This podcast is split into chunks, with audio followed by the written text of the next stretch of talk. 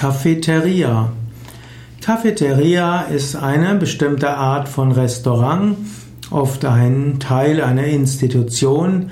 In der Cafeteria holt man sich sein Essen und die Getränke selbst und bezahlt dann an einer Kasse. Cafeteria ist typischerweise ein etwas kleineres Restaurant. Meist versteht man unter einer Cafeteria ein kleines Selbstbedienungsrestaurant man kann in einer Cafeteria zum Beispiel einen Imbiss essen. Viele Schwimmbäder haben eine Cafeteria, hm, viele Theater haben eine Cafeteria und oft gibt es eben diese kleine Cafeterias, wo Menschen kleine Speisen und Salaten angeboten bekommen.